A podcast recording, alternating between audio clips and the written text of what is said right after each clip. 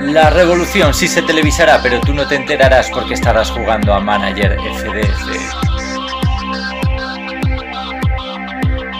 La revolución sí se televisará, hordas de gente asaltarán el parlamento de tu país para secuestrar a tus políticos y así poder tomarse las copas en el bar del Congreso a 3 euros. La revolución sí se televisará, pero tú no te enterarás porque estarás tratando de vender por 40 millones un delantero dopado con remate 82, tiro 85 y desmarque 53. La revolución sí se televisará y se podrá ver a millones de mexicanos haciendo fila para uno por uno sodomizar a Donald Trump introduciéndole un jalapeño por el tracto anal justo antes de emparedarle a un vivo en el muro que separa Estados Unidos de México. La revolución sí se televisará, pero tú no te enterarás porque estarás tratando de ojear el entrenamiento de tu máximo y único rival en tu afán por conseguir la ansiada liga finlandesa.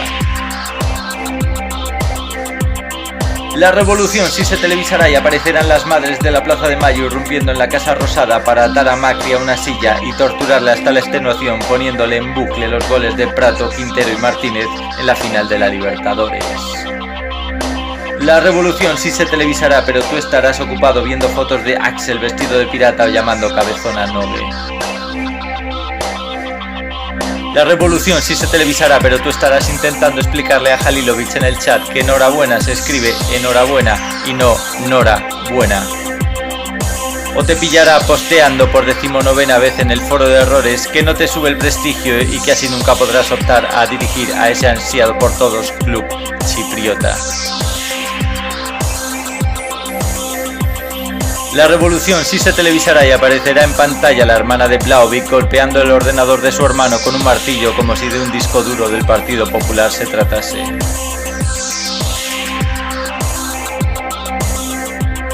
La revolución sí se televisará, pero no te hará falta tener prendida la TV, porque tras 5 horas mirando fijamente tu computador y dándole F5 para ver si pasa el turno, al final asumirás que algo sucede y que tal vez el turno ya nunca más avanzará de ese 42%.